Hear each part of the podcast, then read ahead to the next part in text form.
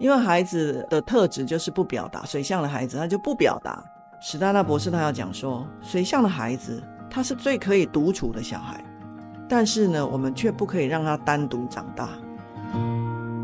孩子跟水象的大人相处的时候，会有一种快要窒息的感觉，快要窒息的感觉，就好像在一间没有空气的屋子里面，在那里待着，你觉得你快要无法吸到空气的一种快要窒息感的感觉。因为他沉浸在自己的世界吗？对，更重要的是他不表达，水象的大人也不表达。好，比如说一个风象的孩子回到家里，很开心的跟爸爸讲说。哦，今天学校发生什么事情？多开心，多好玩，怎样怎样怎样？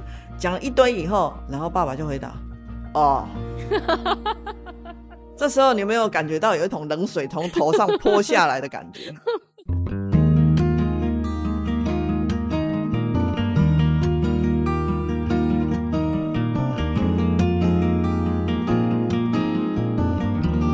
收听清河 Chill Talk，我是孟轩。这一集我们要继续邀请许姿妙医师来为我们说明孩子的四种气质当中和火象非常不一样的水象气质。大家都已经听过上一集的火象气质了吗？如果还没有收听的，欢迎到我们清河 Chill Talk 的平台找到上一集的节目来收听。现在就让我们继续听听许姿妙医师怎么说吧。水象的孩子刚好跟风象的孩子是两极。水象的孩子哦，我觉得应该是非常多父母心里的痛，就是拖字诀，是不是？一字拖，哇，那父母真的是拿他什么办法都没有，然后出门也出不了门，写功课也没有办法完成。可是他好像也。天天很乐，这样子乐在其中，没有感觉到。我们请许医师来为我们说明水象的孩子。好，水象的孩子呢，相较于刚刚我讲的火象孩子的快速呢，水象的孩子他的特点就是慢吞吞、拖延症。好，这个真的是从小孩到大人都是一样的。水象的孩子哈，也就是说，他们不管做什么事情都非常慢。你要叫他去洗澡。哦，他也叫了半天，没办法进到浴室。然后你让他写功课，他也可以拖很久，都没开始写，没有开始行动。所以火象的的人呢，是行动力很强，但是水象的人，他就是行动力很弱的，刚好完全相反。那么水象的人呢，他对周遭的环境不太感兴趣，除了吃东西以外，啊。其他的事情都不太感兴趣，因为我自己有一个水象的孩子哈，我就发现这样，尤其当他到了呃稍微大一点的时候，你要找他出去玩，真的就是很困难的事情。有一次呢，我说我们要去日本自助旅行，你要不要去？不要啊，我们跟他说那里风景很好，不要。哪里很好玩？不要。那哪里有很好吃的东西？每天都会有一餐很好吃的东西，好哦，我跟你们去。嘛，真好怪呢，安尼都会塞啊。所以，对于水象的孩子呢，很重要的事情就是说，当他什么都没兴趣的时候，你就呢用吃的东西来吸引他一下。比如说，你请孩子去对那些花草植物浇水，他也不想动啊，你就跟他说。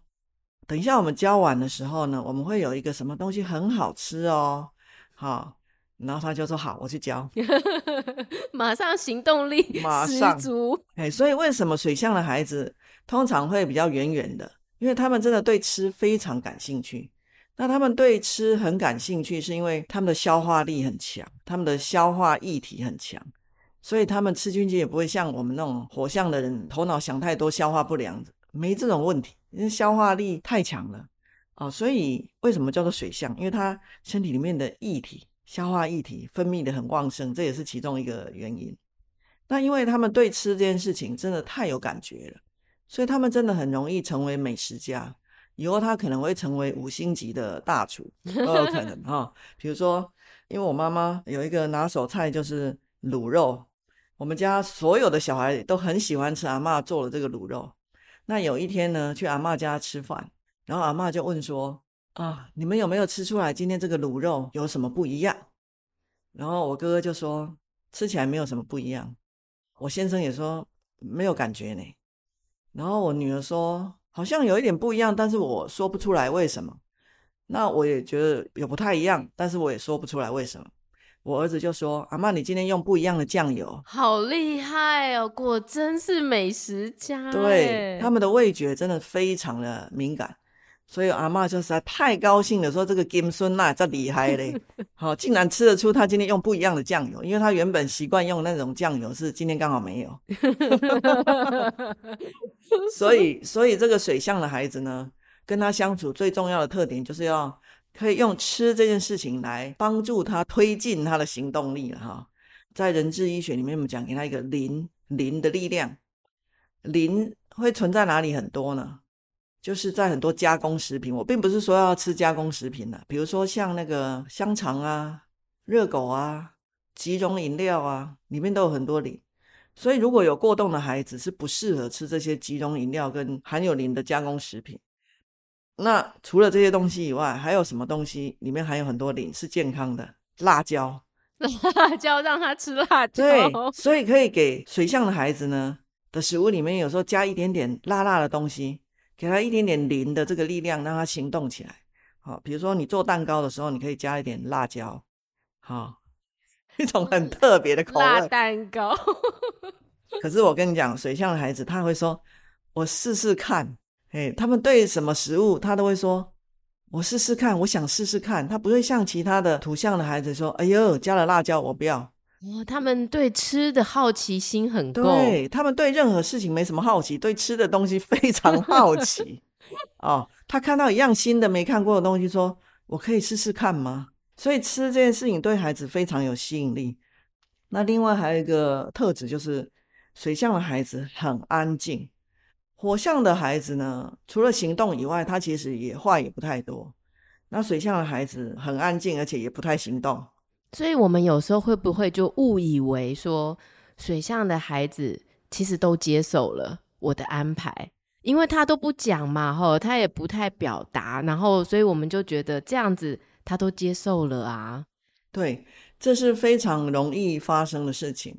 因为孩子的特质就是不表达，水象的孩子他就不表达，他不表达的话，大人会以为说他就是可以接受，没有意见。可是有时候他其实是在忍耐，好，因为水象的孩子就是水，他就像大海一样可以包容，只要不是太过度的事情，他都包容。所以你的要求也许有时候是有点过度，但是他还是包容。但是这样对水象的孩子来讲，其实也是不太好。所以水象的孩子他不表达，那我们要怎么帮助他呢？史丹纳博士他要讲说，水象的孩子他是最可以独处的小孩，但是呢，我们却不可以让他单独长大。好，我们要让水象的孩子呢，常常去同学家玩，常常去同学家住。那其实我们大人要带水象的孩子出门，其实有点困难。但是如果他的同学邀他，他就会去，因为毕竟孩子喜欢同才嘛。是。那孩子呢？我的水象的儿子呢，就是常常小时候就是去这个同学家住个两天，那个同学家住个两天，然后他就发现说，哎，原来每个家庭生活的方式不太一样，吃的东西也不一样 啊。他就回来说，哦，谁家的东西 多好吃，谁家什么东西很好吃。他开始看到这个世界有一些不一样，所以他会跟着人家去走。或者有时候同学的妈妈要带他们出去玩，你会邀我的孩子，我就放手让他们带出去玩三天也没关系，嗯，很棒哦。哎，然后一来家长很轻松，二来孩子会看到别人是怎么样经验这个世界，啊，所以他们不能孤独长大。我记得有一次啊，因为我的孩子他本来就是会早上会自己起床，不用人家叫。那有一天早上醒来呢，我醒来很久，早餐都做完了，他都还没有下来。那我就问他说：“你有不舒服吗？”他的回答叫做“还好”。水象的孩子最常回答的话叫做“还好”哈，所以当他讲“还好”的时候，就是不太好，因为他是咬着牙说“还好 ”。他们不会直接讲“不好”，因为“不好”这两个字或者“不要”这两个字，对水象的孩子来讲都太强烈了。他们表达是非常温和柔软的，他们从来不会口出恶言。哦，所以如果你听到孩子说还好，其实就是不好了。好，所以我们跟呃水象的孩子讲完话以后，你可以问他说：“这样子好吗？”如果他说还好，那就是他不太有接受。这时候你要再问说，那你觉得有些地方，哪些地方是你觉得没办法做的？好，再问下去。然后那一天早上我就问他说：“你身体不舒服吗？”还好。我就说：“那呀，要不要去上学？”他回答：“我不知道。”哎，他也不讲我不要啊。哎，然后我就要测试，我就说：“那我们去上学好吗？”他才说我不要。哦，哎，他不会第一下就告诉你说我不要。好，我不舒服。然后后来我就说好，不要上学。差不多过了啊十分钟后，他就呕吐了。嗯，所以其实他身体不舒服，是他起不来。但是我们问他的时候，他也说还好。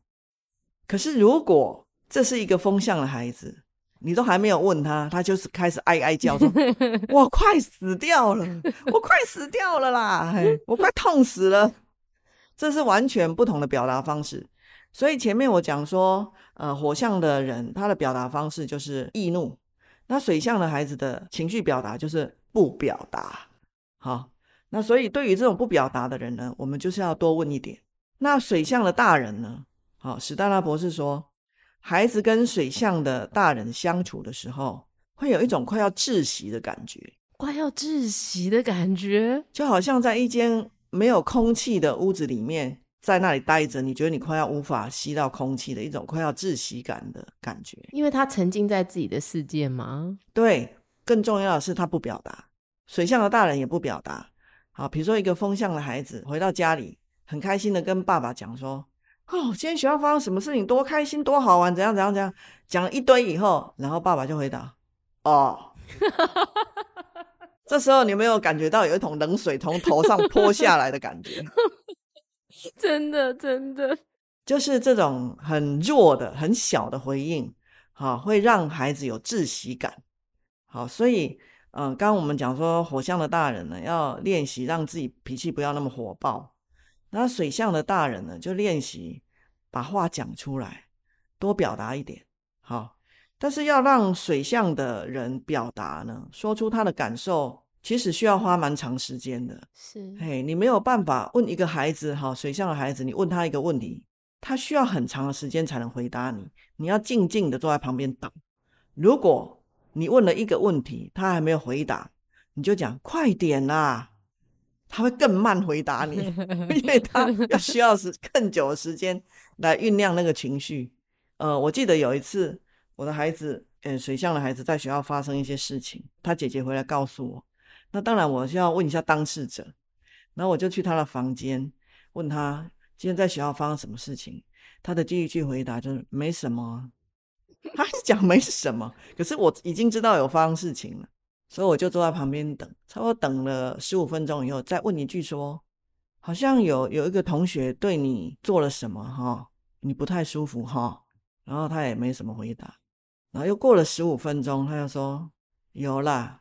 他对我做了什么事情？所以那一场谈话，我总共等了两个小时。天哪，你是火象的人吧？对，所以你看呢、啊，火象的大人一定会生一个水象的孩子来磨练我们。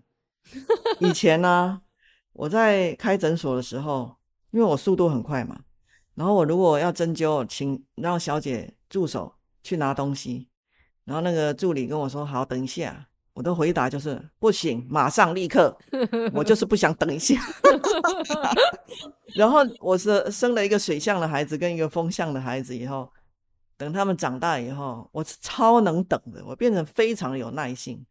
好，因为早上要上学的时候我也得等啊，晚 上要洗澡的时候我也得等啊。哦，就像刚呃主持人讲的，他做什么都很慢，所以要出门也很慢。我为了他把早上九点的门诊改到十点，好，我就是为了等他。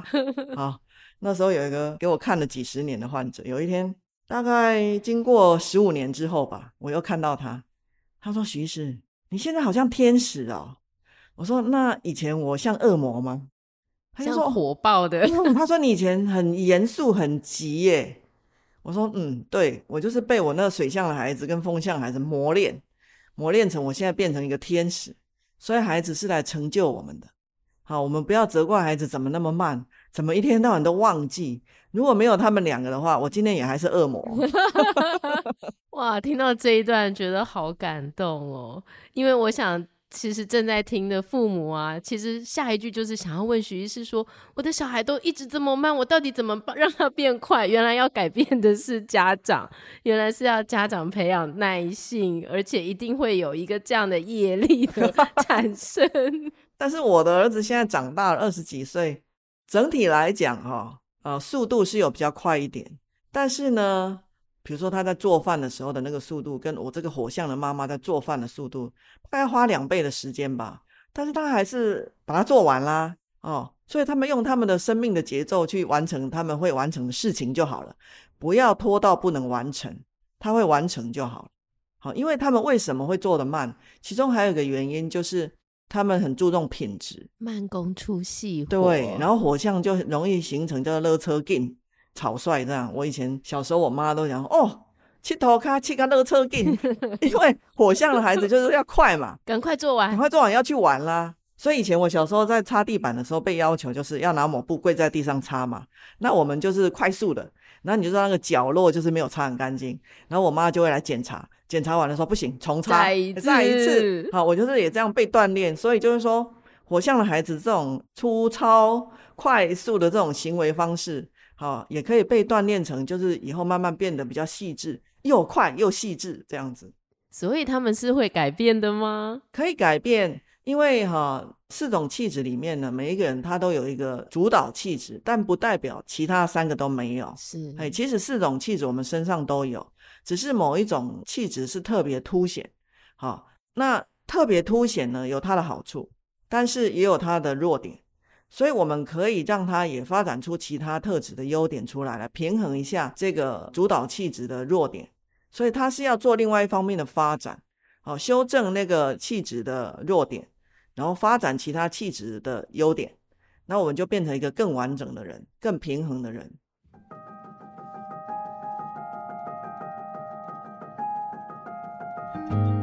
听完了火象，听完了水象。是不是有一种点头如捣蒜的感觉？好的，我知道大家很着急，后面还有风象和土象，下个礼拜千万不要错过我们继续播出的孩子的四种气质迷你单集。我们下个礼拜再见。